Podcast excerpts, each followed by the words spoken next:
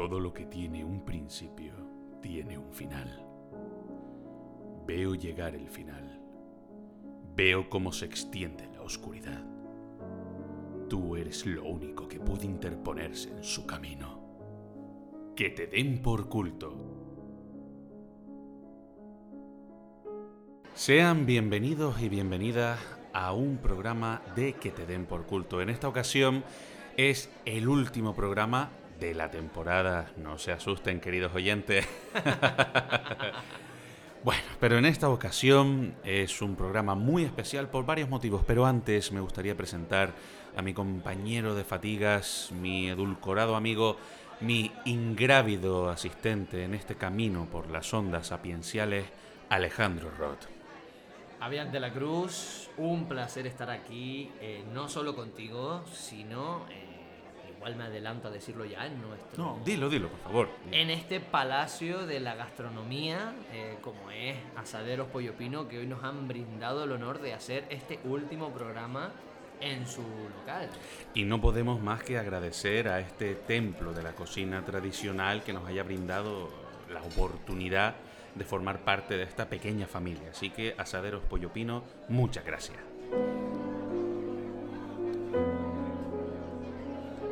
Creo que el tema con el que queríamos acabar eh, tiene muchos sentidos, tiene muchas aristas y, es hablar sobre el fin del mundo como concepto, como creencia y como mito, ¿no? Entonces, mientras venía en coche aquí a, a Asaderos Pollo Pino, estaba pensando que creo que a lo largo de la historia, y luego recordaremos algunos casos de gente o civilizaciones que pensaban que el mundo se iba a acabar, necesitamos creer en algo.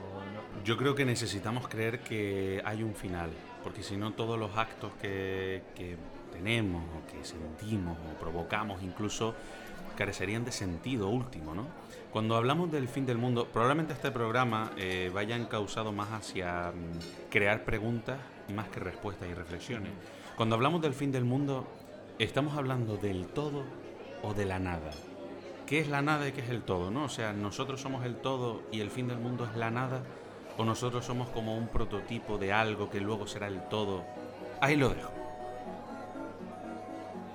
Quería dejar esta pausa porque es un momento para, el silencio, porque es muy interesante eso que estás contando. Yo pienso que, desde que el mundo es mundo y desde que el ser humano es un ser que puede pensar por sí mismo, eh, opino que hemos estado buscando señales en el universo y evidentemente hay miles de casos que, no, que han salido fallidos, ¿no? Como el caso de Carol Hooper, que, que creyó que el cometa que el cometa Calop era un indicio de que el mundo se iba a acabar y, y, consiguió por su poder de oratoria crear una secta eso fue creo que en 1955 algo así y consiguió que, que todos acabaran envenenados. Que bueno, que si es por sectas que han muerto pensando que el fin del mundo llegaba, no acabamos hoy la lista. Bueno, ahora ya no pueden decepcionarse, evidentemente. esa es buena, esa es buena. Eh, siguiendo esa corriente de pensamiento que plantea en esta mesa que nos ocupa, somos el resultado de la decepción constante de la muerte, de la decepción constante de un fin del mundo que nunca llega llegará en algún momento. Es algo que a mí me, la verdad es que me estruja bastante el tuétano, ¿no? Cuando me planteo esta, esta cuestión, bueno, hasta cierto punto, porque también reconozco que la vida me gusta. Y, claro, claro. Y tampoco creo que haya que plantearse el fin del mundo con, con una connotación negativa en todo su espectro, ¿no? Que, como mencionábamos antes, que el fin del mundo era el todo, la nada, valga la redundancia, el final. ¿Y si el fin del mundo es el principio de todo lo demás.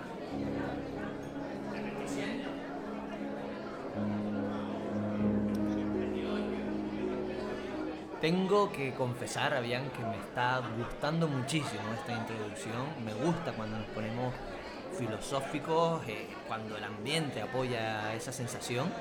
y, y, es que, bueno, eh, da para mucho, da para mucho. Y de hecho, quería compartir contigo, a ver qué, qué opinas, porque una de las cosas, como digo, que venía pensando hoy es eh, que, bueno, que he sonado muchos casos como, como Hans Hut, que él pensó que el mundo se iba a acabar 27 de mayo de 1528, o por ejemplo el matemático y astrónomo que predijo que el fin del mundo sería también en 1558, Miguel Servet, él pensó que también el mundo se iba a acabar mediante su...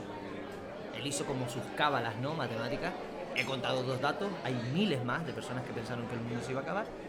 Y aquí la pregunta que yo te planteo, que es un modo eh, broma y, y, de pensar que puede, que puede ocurrir, imaginemos que hay un, que hay un cielo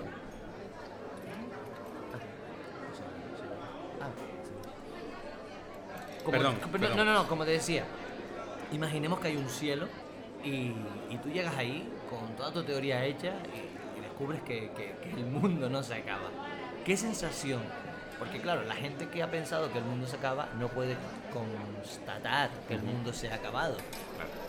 ¿Qué sensación se tiene que quedar una persona que ha fracasado estrepitosamente y que en algunos casos con ella ha arrastrado a 40 o 50 personas por sectas? ¿no? Yo creo que poniéndome en la piel de la gente que, como bien dices, arrastró a otra gente hacia ese asiago, entre comillas, final, creo que sería un perseguidor nato. Yo perseguiría el final constantemente, porque es como, es como el perro que va corriendo detrás de la pelota. Su objetivo no es la pelota en sí, es correr detrás de la pelota. Cuando ve que no hay un final, pues buscará otra pelota. Fantástico. Me parece que tenemos un cerebro conectado por wifi. No sé si será el pan de ajo. Puede ser. Puede ser. Que me llega, me llega desde aquí el olor, ¿eh? que es riquísimo. Sí, por favor, uno. Y, aprovecho este momento que mejor para, para continuar y para tomar un poco de aire, por supuesto, recordando que hoy estamos en Asadero, Pollo Pino necesario para darte un buen festín lo tienes en Asaderos Pollo Pino. Pollos asados, carne al grill, croquetas, helados de fiesta y mucho más. Estamos en calle Enriqueta Rupiáñez 23 izquierda junto al campo de fútbol del Coro. Teléfonos 928-333-014. Recuerda, 928-333-014. Hacemos servicio a domicilio y aceptamos Visum. Asaderos Pollo Pino. Con tu primer pedido te regalamos un pan de ajo. Recuerda, Asaderos Pollo Pino. ¡Riquísimo! Y seguimos en que te den por culto, disfrutando no solo de los manjares para el paladar, sino del ambiente familiar que se respira en este, en este lugar maravilloso que es Asaderos Pollo Pino. Estamos hablando del fin del mundo, del fin de las eras, ¿no? el fin de la existencia, el fin como cada uno lo quiera entender.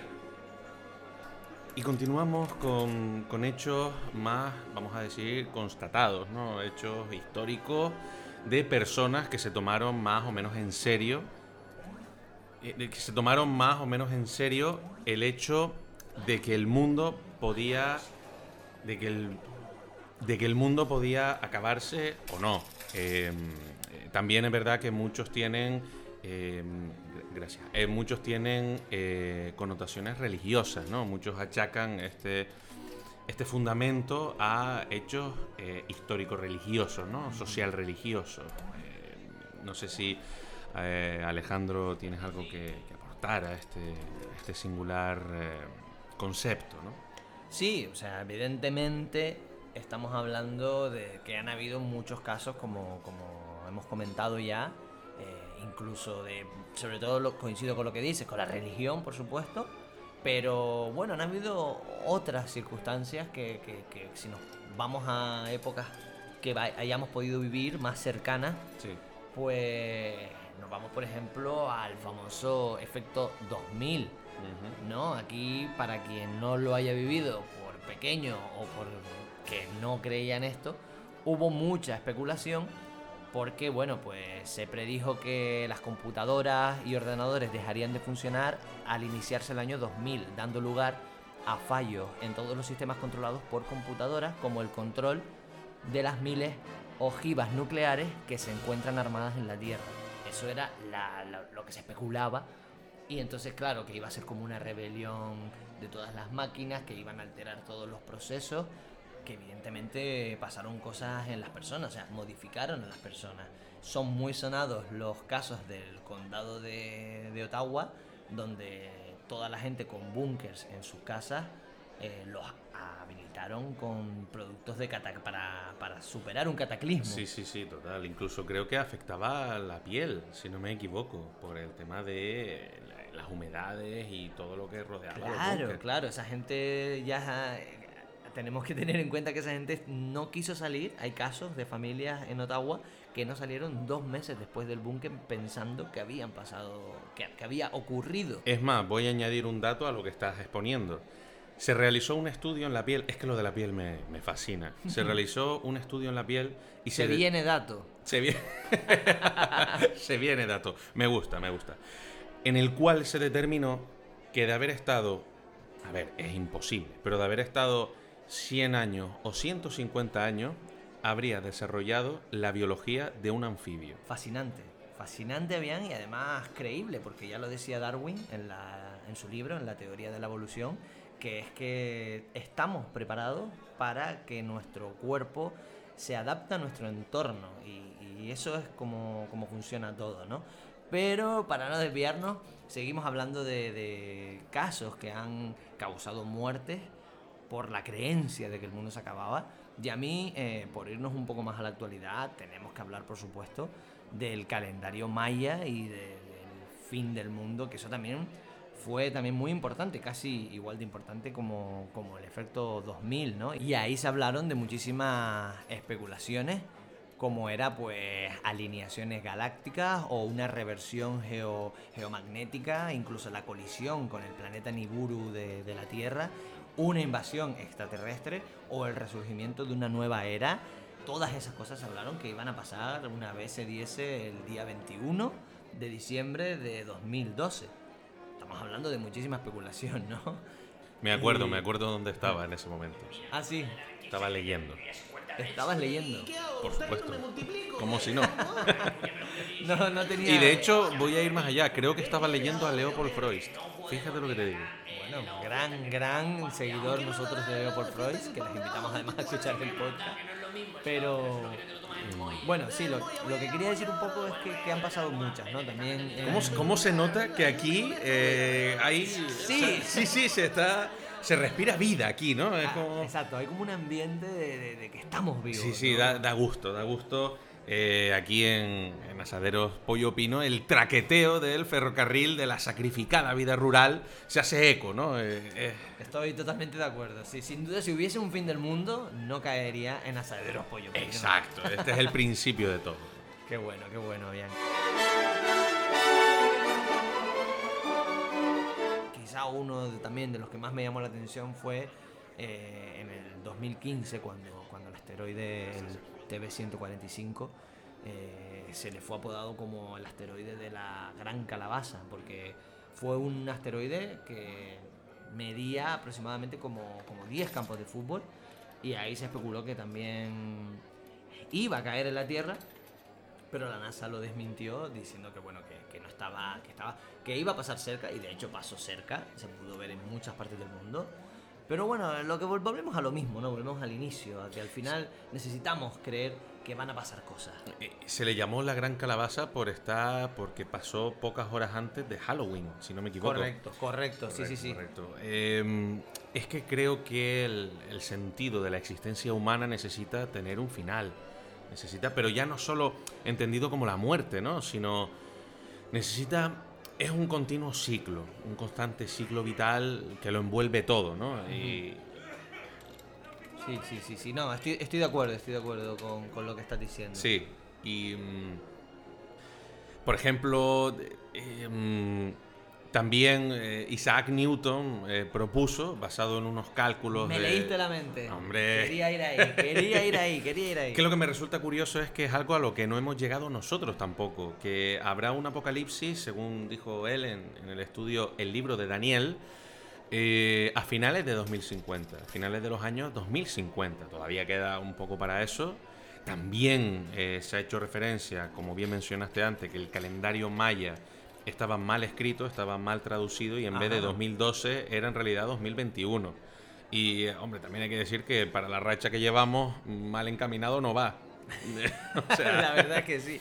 O sea, yo creo que, que, que, y con esto podemos ir poniéndole como un foco a Bian hacia, hacia acabar, cosa que me da mucha pena este último programa de la temporada. No se asusten, queridos oyentes. Por supuesto. Eh, y es que creo que además es una buena manera de acabar el programa.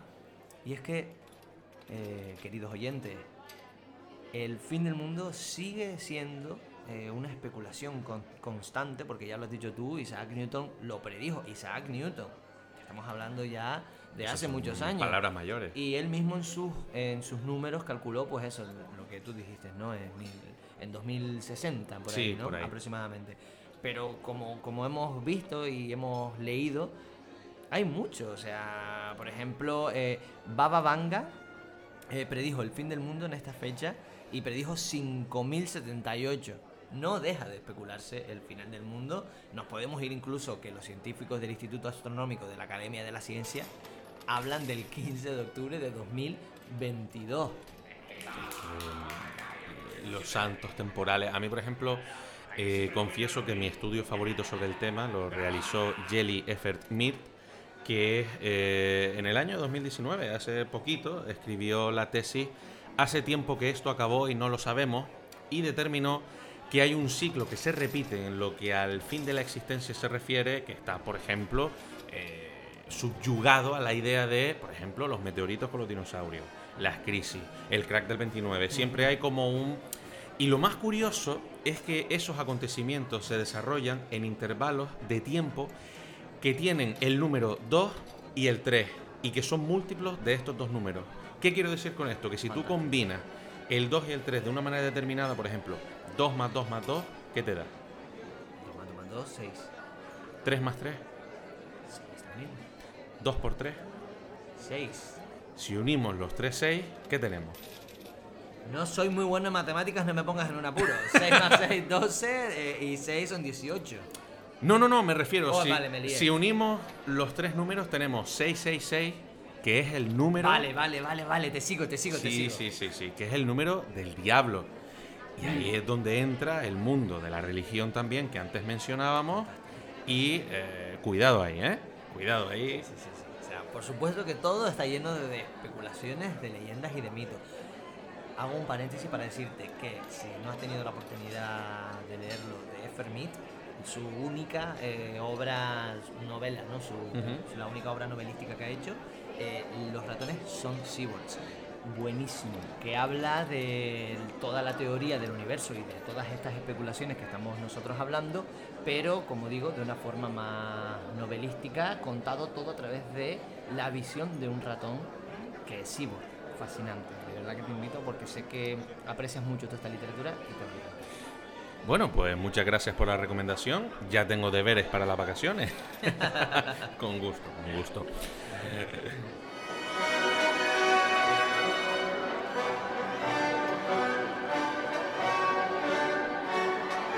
Decíamos al principio de este podcast, todo tiene un principio y todo tiene un final.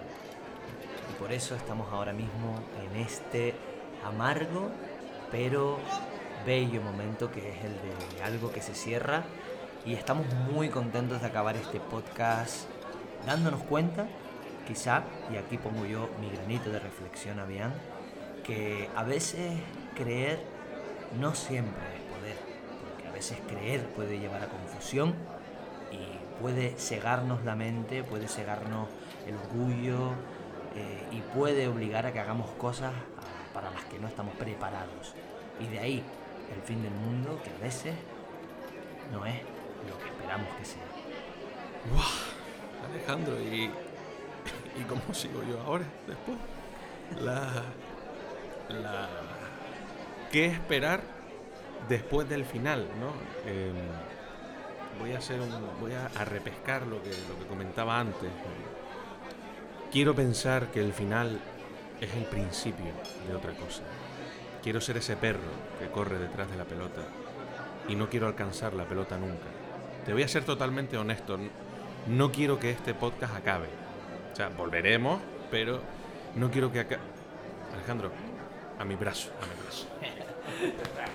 eres un grande, eres un grande.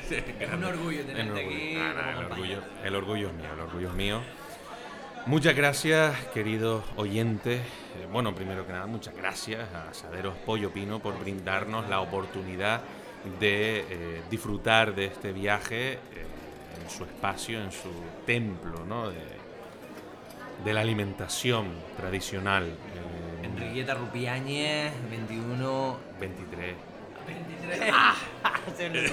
perdón, perdón, perdón, perdón, perdón. Estaba mirando ahí Pepín y me diciendo te equivocaste. Sí, sí, disculpa, Perdón, disculpa, Pepín. Bueno, eso, 23 izquierdo, les recomendamos que vengan, pero yo recomiendo que en vuestra vida pongan a una persona como Avian, porque de verdad que nos ha dado gratos momentos.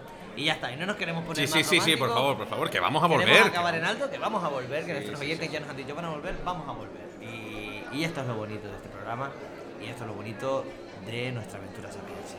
Me haría muy feliz despedirme de esta primera temporada de Que te den por culto con una última reflexión. Todo final empieza en nosotros mismos. Alejandro Rock, ¿sabes por qué te quiero? Porque estás aquí. El futuro ya está aquí. No espera. Ya se fue. Que te den por culto.